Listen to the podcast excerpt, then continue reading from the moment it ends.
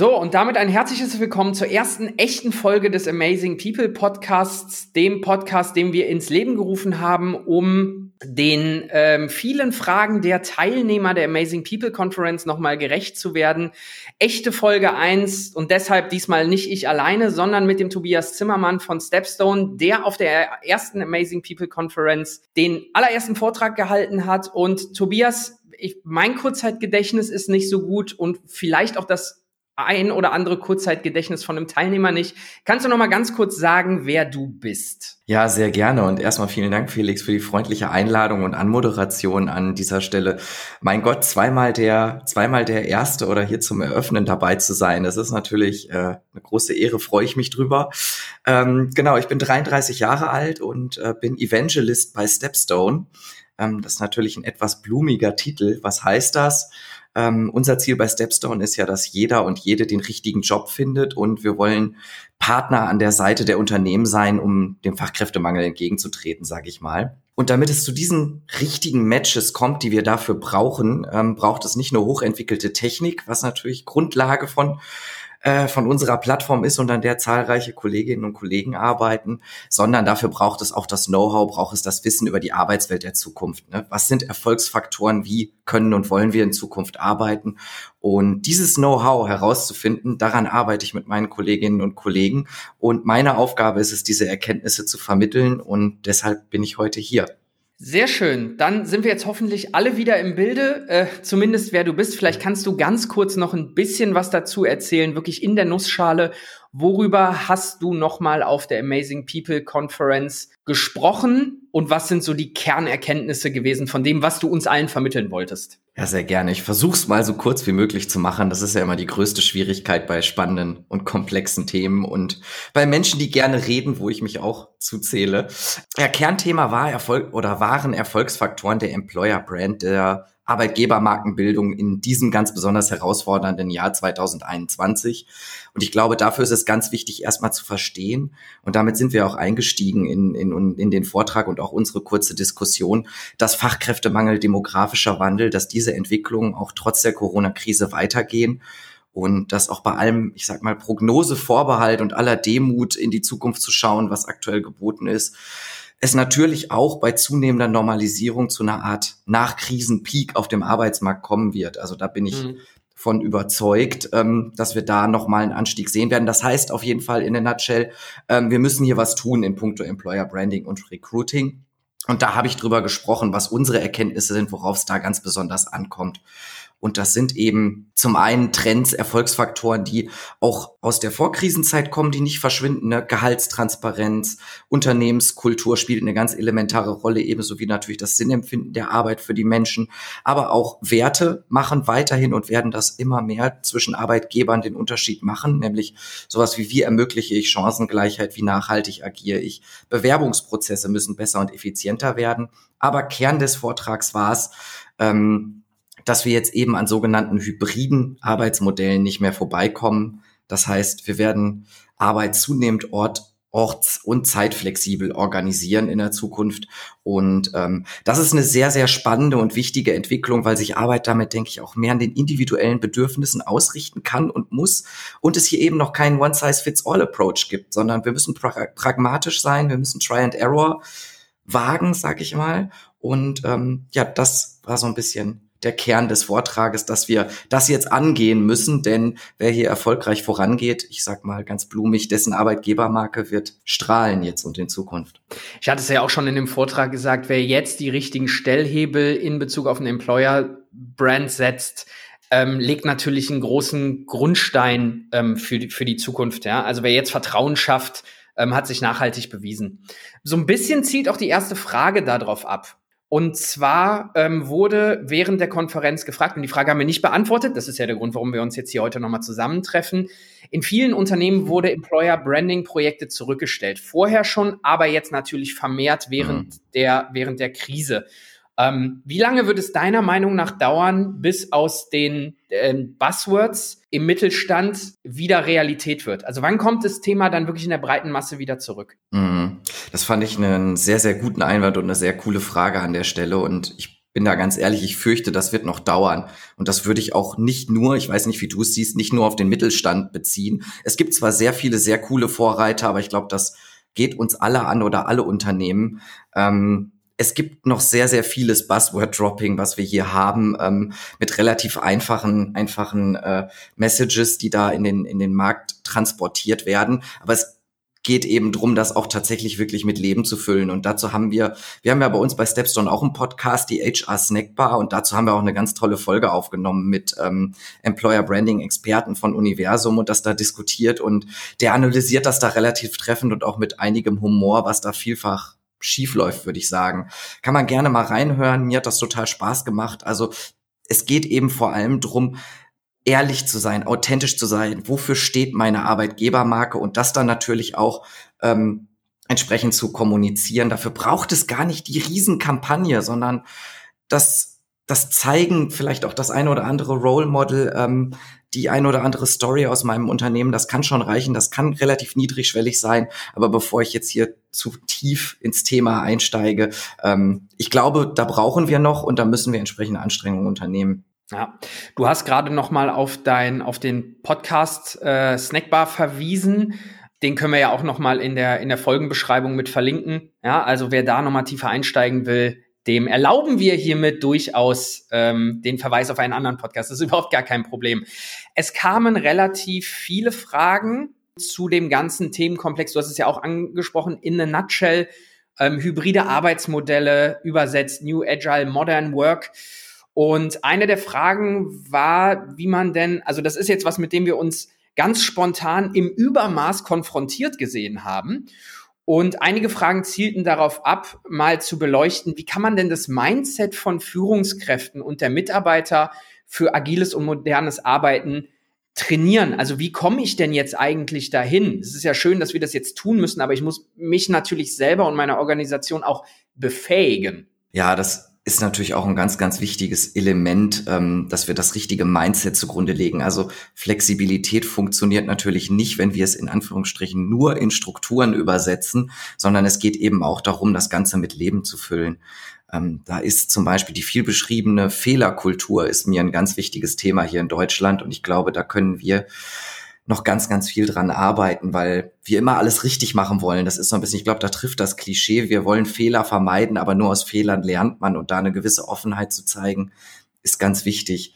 Aber ich glaube, was jetzt diese Umstellung oder ähm, ja, diese Neuentwicklung hybrider Modelle angeht, da müssen wir jetzt auch vor allem, und deswegen finde ich das schön, dass das hier Teil der Frage war, auch die Führungskräfte ganz sorgsam abholen und auch überzeugen, denn Führungskräfte denken ja nicht nur für sich im Idealfall, sondern auch fürs ganze Unternehmen, denken immer einen Schritt weiter und achten eben darauf, dass auch die Performance gewahrt bleibt, dass die Ziele erreicht werden. Und deswegen müssen wir die da überzeugen, aktiv mitnehmen. Ähm, und die gute Nachricht ist aber, dass die Studien, die es dazu gibt, die gerade aus dem Boden schießen, ich weiß nicht, wie du sie liest, aber ähm, was ich gelesen habe, die meisten zeigen eigentlich, die Produktivität leidet nicht darunter.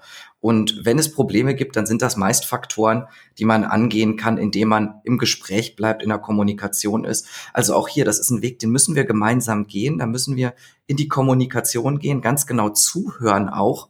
Hier nehme ich jetzt auch HR, die ja auch unsere Zielgruppe hier sind, in die Pflicht, ins Unternehmen hereinzuhören. Wo sind die Stellschrauben, an denen wir noch drehen müssen? Ähm, was können wir besser machen ähm, und das, diesen Prozess eben gemeinsam zu, en zu entwickeln, zu beschreiten mit allen Mitarbeitern, aber auch vor allem mit den Führungskräften. Ähm, ich, bin, ich bin der festen Überzeugung, hybride Arbeitsmodelle leiden, darunter leidet die Produktivität nicht und wir dürfen jetzt alle gemeinsam nicht den Fehler machen, die aktuelle Situation mit Pandemie und Lockdown eins zu eins auf hybride Arbeitsmodelle zu legen, denn machen wir uns nichts vor. Natürlich leidet gerade die Produktivität. Das merke ich, das merkt jeder Einzelne. Das liegt aber nicht per se an den hybriden Arbeitsmodellen, sondern das liegt vielmehr daran, dass gerade ähm, absolute Krisenstimmung herrscht und dass ganz viele andere Sachen gerade nicht gut laufen. Also ich, ich glaube, und das ist mir ganz wichtig, hybride Arbeitsmodelle nicht, wir müssen differenziert drauf gucken, wenn wir die Produktivität betrachten. Ich glaube, in einem normalen Kontext leidet die Produktivität nicht. Das wird nicht passieren. Das ist ja auch das, was aus den Studien hervorgeht. In der jetzigen Situation natürlich. Daran haben aber nicht die hybriden Arbeitsmodelle Schuld, sondern das hat andere Faktoren, die darauf Einfluss zahlen. Das, leitet sehr, sehr charmant, das habe ich jetzt richtig gut gemacht, sehr, sehr charmant über in die nächste Fragestellung. Ähm, und zwar kam noch die Frage, ähm, welchen Ansatz denn Firmen ähm, haben, zu schauen, dass die zunehmende Flexibilisierung eben nicht zur Entgrenzung der Arbeit führt, die dann letztendlich im schlimmsten Fall zu einem Burnout führen kann. Mhm. Auch das ist wieder ein sehr guter Hinweis. Äh, fand ich übrigens auch total toll, dass wir hier so in die Interaktion jetzt kommen und das auch aufgreifen können. Ähm, das zeigt auch, glaube ich, wie man, ist ja auch wieder ein Beispiel dafür, dass hybride Modelle, beziehungsweise in diesem Fall jetzt natürlich digital, dass das funktionieren kann und dass uns das alle weiterbringt, wenn wir, wenn wir uns hier aktiv daran äh, beteiligen das, das weiterzuentwickeln. Also genau, was wir ja jetzt ja auch tun, weil wir gemerkt haben, es ist so viel Feedback bekommen, da setzen wir noch mal eine Podcast-Folge oben drauf. Mhm. Aber ich stimme dir auf jeden Fall zu, um daran noch anzuschließen.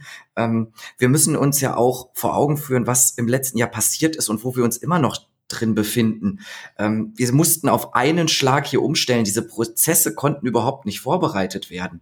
Und dafür ist es vergleichsweise sehr, sehr gut gelaufen. Und das sehen wir ja auch, dass die Leute sagen, eigentlich arbeiten wir fast genauso zuverlässig zusammen wie vorher auch. Ähm, unsere Studien zeigen, viele Menschen sind glücklich, dass ähm, die ein oder andere technische digitale Lösung jetzt auf breiter Ebene etwas professioneller zum Einsatz kommt. Ähm, aber nichtsdestotrotz erleben wir natürlich gerade auch, und ich glaube, das geht jedem so und auch jede Zuhörerin, jeder Zuhörer wird das bestätigen können, mit dieser zunehmenden Krise, dass wir uns ja immer noch in diesem Vorweihnachts-Lockdown befinden. Ähm, das schlägt auf die Psyche, das, das laugt auch aus auf Dauer. Wir wollen unsere Kolleginnen und Kollegen jetzt auch verlässlich wiedersehen. Ähm, wollen auch den sozialen Aspekt von Arbeit wieder erleben in unserem Privatleben. Also ähm, ich kann das absolut verstehen und das, das zeigen die Studien auch, dass ähm, mit zunehmender Zeit steigt der Stress, ähm, steigen da die, die Anforderungen und das, da haben wir eben, dass wir hier uns in einer Sondersituation befinden. Aber, und das ist ganz wichtig, wir nehmen natürlich oder können jetzt auch ganz entscheidende Learnings mitnehmen. Das heißt, wir sehen, wo sind die Probleme, ähm, was können wir optimieren, was können wir besser machen. Ähm, und das, da gilt es ganz, ganz genau hinzuschauen, ganz genau zuzuhören. Ähm, und zum einen jetzt jedes einzelne Individuum ganz genau anzuhören und zu schauen, dass, dass da niemand sich zu sehr überarbeitet ähm, und sich kaputt macht im sprichwörtlichen Sinne, denn das ist, das hilft niemandem. Das ist im, im langfristigen Sinne, in dem Sinne der Erhaltung der Arbeitskraft bringt das nichts ähm, und ist kontraproduktiv. Aber wir müssen eben auch die Learnings mitnehmen, um uns dann langfristig gut aufzustellen, ähm, was Stellschrauben sind, die auch nach der Pandemie gelten. Ja. Also ich glaube, ganz wichtig ist auch einfach als Unternehmen zu kommunizieren, also nicht offensiv, aber sinkende Produ Produktivität halten wir einfach aus. Ja? Ähm, das, wir müssen das jetzt aushalten, weil wir wissen, dass wir alle in einer schwierigen Situation sind und sich aber auch gewiss zu machen als Organisation, wir haben jetzt ein Höchstmaß an Entgrenzung von Arbeit, aber auf den Stand, den wir vorher, vor der Pandemie hatten, werden wir auch nicht mehr zurückkommen. Das heißt, jetzt schon mal Wege ähm, zu schaffen, um eben dieser Entgrenzung entgegenzuwirken. Ja, und was das sein kann, das ist, glaube ich, sehr, sehr unternehmensspezifisch ähm, und wahrscheinlich wissen wir auch noch nicht, was dafür der richtige Weg ist. Ja, stimme ich, stimme ich dir absolut zu. Also auch, ich, ich weiß gar nicht, ob es tatsächlich für jedes Unternehmen zutrifft, dass die Produktivität gerade tatsächlich sinkt, weil was wir auch feststellen, ist, dass viele Menschen ja antworten, sie arbeiten aktuell, also was wir damit meinen, ist, wenn Sie vorwiegend remote arbeiten, sogar mehr als vorher. Ähm, Sie machen weniger Pausenzeiten und das führt dann natürlich auch zu Stress. Das ist das, was wir mit Entgrenzung von Arbeit meinen, dass sich das vermischt, ähm, dass ich den Laptop nicht zumache, dass ich auch spät abends noch die Mails beantworte. Was natürlich, wenn ich das möchte und wenn das dem Projekt dienlich ist, ich machen kann, aber eben nicht dauerhaft. Wenn ich dauerhaft äh, äh, aktiv bin. Und da ist es, glaube ich, für mich entscheidend, dass wir eine wirklich flexible Kultur etablieren, in der es auch gelebt und akzeptiert wird, dass Menschen sich schützen, dass sie auch mal den PC zuklappen, auch mal nicht erreichbar sind, eben wenn sie ihr Soll erfüllt haben. Das heißt, wir müssen stärker darauf achten, ähm, auf Ergebnisse achten. Das ist ja auch was, was wir eigentlich schon vor der Pandemie vielfach diskutiert haben, gesagt haben, Stichwort Vertrauenskultur, dass wir stärker auf die, ähm, hatte ich gerade gesagt, Ergebnisse achten, auf die es ankommt und weniger auf Anwesenheitszeiten, weniger auf Erreichbarkeitszeiten. Ähm, ich glaube, das ist was, das, da müssen wir lernen, ähm, damit besser umzugehen und da auch ein Stück weit größeres Vertrauen in uns selbst und in unsere Mitarbeiter zu haben. Denn Arbeit ist kein Zeit, keine Zeit, Arbeit ist kein Ort, Arbeit ist ein Ergebnis. Das summiert, glaube ich, eben das, was du gerade gesagt hast, nochmal ganz gut. Und mit dem Mindset müssen wir, glaube ich, in Zukunft jetzt gerade sehr, sehr viel, aber auch weiterhin in Zukunft umgehen können. Und wir müssen Denkweisen und Wege schaffen, ähm, wie wir sowas als ähm, Organisationsmindset dann noch etablieren können. Lass uns mal weiter voranschreiten. Es gab eine Frage, die sich so ein bisschen auf das Thema, auf den Themenkomplex Learning and Development bezogen hat. Ähm, ob du einen Trend siehst hin zur Online-Qualifizierung und also Online-Qualifizierung im Sinne von Learning and Development ähm, und ob es da einen steigenden Wunsch eben bei den Befragten gibt, dass Online-Qualifizierung ähm, stärker in den Fokus rücken muss. Mhm. Würde ich absolut zustimmen. Ähm, wir arbeiten gerade zusammen mit der Beratung Kienbaum einer sehr spannenden Studie zur Zukunft von Lernen und Weiterbildung im Betrieb, weil lebenslanges Lernen ja auch eins der zentralen Themen ist, mit denen wir uns aktuell beschäftigen müssen. Und ähm, digitale Formate sind natürlich im Trend, waren vorher schon im Trend. Ähm, sie sind effizient, sie sind gut plan- und durchführbar, bieten eine große Varianz. Ähm, der Markt ist äh, ziemlich vital. Das zeigt ihr von Haufe ja auch äh, sehr, sehr erfolgreich. Und ich finde, ähm, wie ich eben schon mal kurz sagte, auch dieser Podcast ist ja auch ein Beispiel davon, was man machen kann, was man ausprobieren kann. Ähm, wir sehen auf jeden Fall, dass Menschen zunehmend Erfahrungen machen, das auch aktiv nachfragen. Und ich glaube, auch hier wird die Zukunft hybrid sein. Gut, schauen wir mal weiter. Ähm es gab so ein paar latent kritische Anmerkungen aus der äh, aus dem Bereich Generation 50 plus. Es scheint der Eindruck entstanden zu sein, dass sie überhaupt keine Rolle mehr spielen ähm, auf dem Arbeitsmarkt beziehungsweise auch in solchen in den in den Studien, die ihr gemacht habt.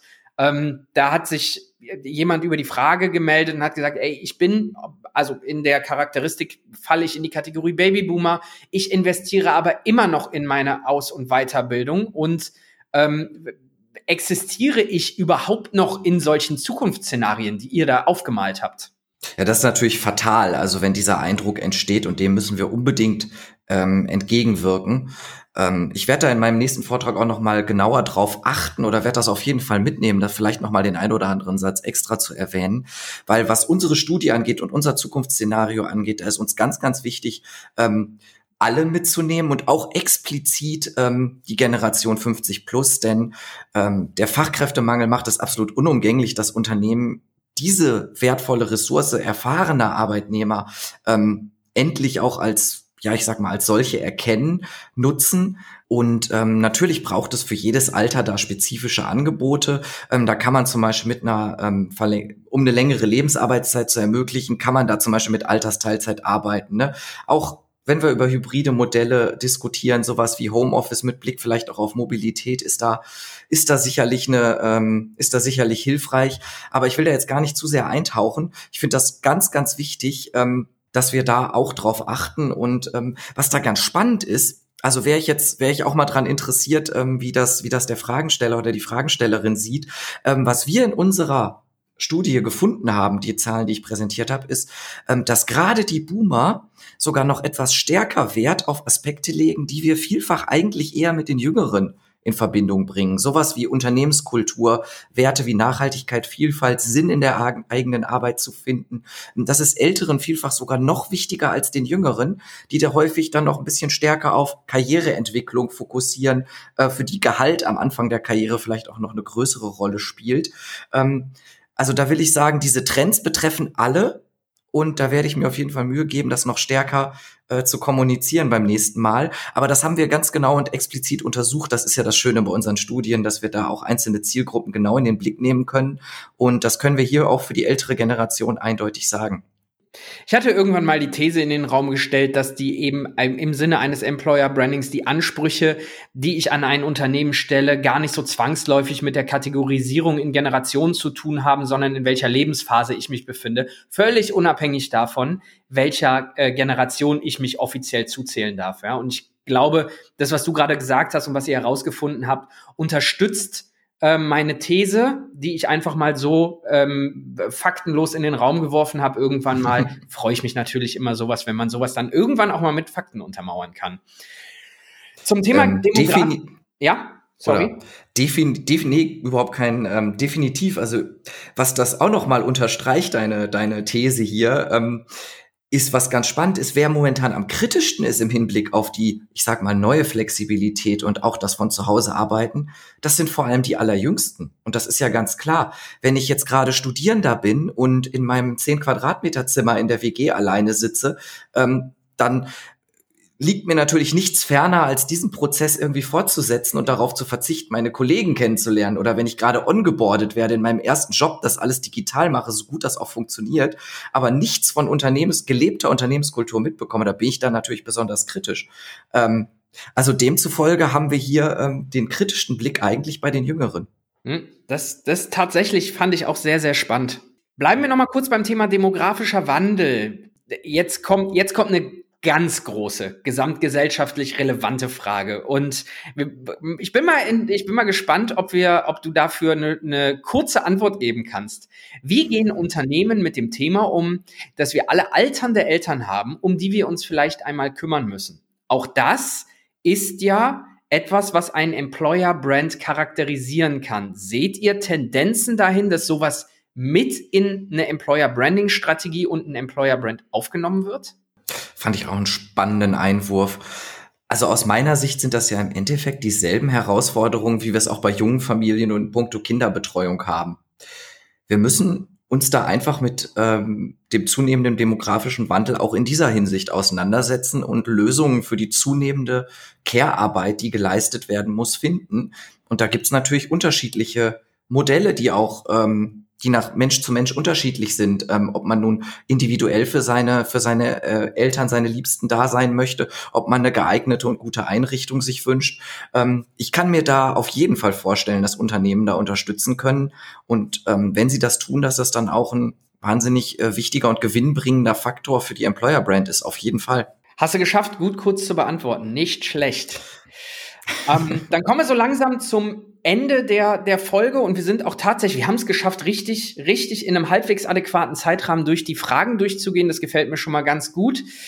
Ähm, zum Abschluss dann jetzt noch mal ein bisschen was Kritischeres. Du hast offensichtlich an einer Stelle oder an mehreren Stellen mal die Familie indirekt als Problem bezeichnet. Und da kam die durchaus kritische Anmerkung.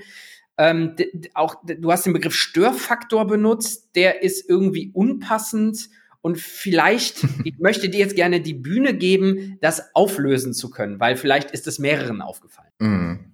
Ja, das finde ich richtig cool, dass wir hier dieses äh, Feedback bekommen und ich werde da auf jeden Fall auf eine sensiblere Wortwahl achten beim nächsten Mal. Wenn man so eine Stunde sich in, ich sag jetzt mal, in Rage redet, ähm, dann ist da natürlich auch nicht jedes Wort äh, ganz, ganz sorgsam abgewogen. Aber da werde ich auf jeden Fall drauf achten und möchte hier natürlich ganz deutlich sagen, also dank dir für die Bühne und dass du das hier aufbringst. Ähm, die Familie ist natürlich kein Störfaktor und kein Problem. Was ich damit meine, ist, dass uns gerade auffällt, dass es wichtig ist, dass wir Lösungen dafür finden, dass wir eine räumliche und gewissermaßen auch zeitliche Abgrenzbarkeit von Care- und Lohnarbeit finden, dass wir nochmal sehen, welchen Wert eine gute und verlässliche Betreuung für Kinder hat.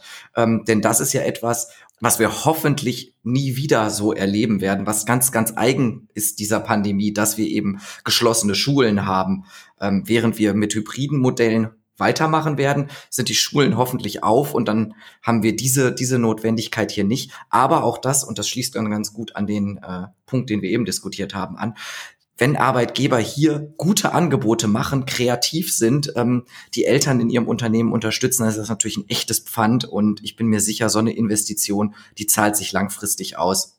Vielleicht noch, ich bin da auf ein richtig cooles Beispiel kürzlich gestoßen von ähm, Daimler TSS, die auf LinkedIn explizit nochmal den Eltern unter ihren Beschäftigten gedankt haben, dass sie trotz der aktuellen Mehrfachbelastung so gut durchhalten. Das finde ich ein richtig cooles Zeichen, ähm, auch im Punkto Employer Branding, das dann so nach außen zu tragen. Ja, und da schließt sich der Kreis zu meiner ersten ähm, Anmerkung auch wieder hin. Wenn, wenn ich da jetzt einen Fokus drauf lege, ich sichere mir halt wirklich die Solidarität von Mitarbeitern und gerade im Familienkontext ähm, für eine sehr, sehr lange Zeit. Und ich glaube, das ist auch eine sehr, sehr nachhaltige Basis. Es gab noch eine Frage, die würde ich jetzt nicht beantworten wollen, zumindest nicht im Podcast, ob du konkret HR-Blogs empfehlen kannst. Jetzt überlasse ich es dir, du kannst gerne URLs vorlesen zu guten Blogs oder Ähm, du sagst mir nachher, was so deine Top 5 sind und wir nehmen das mit in die Folgenbeschreibung des Podcasts rein. Dann kann man das nämlich ähm, möglichst convenient einfach anklicken. Ich glaube, das ist der bessere Weg, um die Frage zu beantworten. Dann haben wir eine Frage mal schriftlich beantwortet. Können wir sehr gerne so machen, klar. Dann machen wir das doch genau so. Ähm, Tobias, vielen, vielen Dank, dass du dir nochmal die Zeit genommen hast, dich mit mir und uns und den Zuhörern, die das jetzt gerade hören, ähm, auseinandergesetzt hast, dass wir noch mal ein paar Themen aufgreifen konnten, dass du vor allem auch noch mal die Chance bekommen hast, äh, zwei etwas eher kritisch angehauchte Fragen beantworten zu können. Ich hoffe, es hat allen Zuhörern gut gefallen. Wie gesagt, dir danke, dass du dir noch mal die Zeit genommen hast. Würde mich freuen, wenn wir uns vielleicht zu einem anderen Thema noch mal in der Amazing People Conference treffen würden und uns danach vielleicht noch mal im Podcast treffen, denn hat Spaß gemacht. War eine schöne Folge. Fand ich auch. Vielen, vielen Dank äh, dir für die Einladung und da komme ich sehr, sehr gerne drauf zurück. Also ich glaube, dass äh, von meiner Seite steht dem nichts entgegen, das fortzusetzen. Ähm, mir hat's auch total Spaß gemacht und ich hoffe den Zuhörerinnen und Zuhörern auch. Ähm, ja, danke dir. Ist alles notiert. Uns allen einen schönen Tag. Tschüss, genau, Tobias. Auch von meiner Seite. Ciao.